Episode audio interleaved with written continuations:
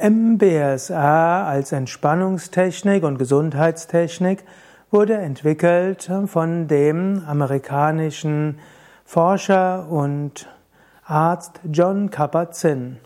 John Kabat-Zinn ist ein ja, jemand, der schon als früher Erwachsener Yoga geübt hat, meditiert hat. Er ist auch zu einem Schüler von Swami Shivananda in die Lehre gegangen, Swami Satchitananda er hatte dort Meditation gelernt, Yoga-Übungen gelernt. Er hat sich auch interessiert für Buddhismus und hat dann als Arzt festgestellt, dass Menschen sehr häufig unter Stress leiden und dass dieser Stress zu allen möglichen Krankheiten führt. Und so hat er ausprobiert, ob man nicht die Techniken des Yoga und der buddhistischen Meditation und der tiefen Entspannung in einem klinischen Kontext erproben konnte. Damals, das war schon in den 1900 70er, spätestens 1980er Jahren war Meditation und Yoga noch nicht so anerkannt in klinischen Kreisen wie heute.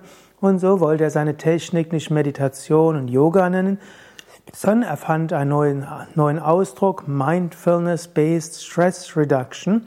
Das heißt achtsamkeitsbasierte Stressbewältigung oder Stress, ja, Stressbewältigung. Also, er nahm also die Techniken aus dem Yoga und aus dem Buddhismus, entwickelte daraus eine etwas säkularer klingende Form der Atemmeditation, des Bodyscans, der Achtsamkeit im Alltag und das hat er dann in einem klinischen Kontext äh, entwickelt und letztlich überprüft. Es gibt umfangreiche Datenlage, viele Studien, die zeigen, dass MBSR hilfreich ist gegen alle möglichen stressbedingten Krankheiten. Und so wird in Amerika auch MBSR von den Krankenkassen nicht nur als Prävention, sondern auch als Heilung bezahlt.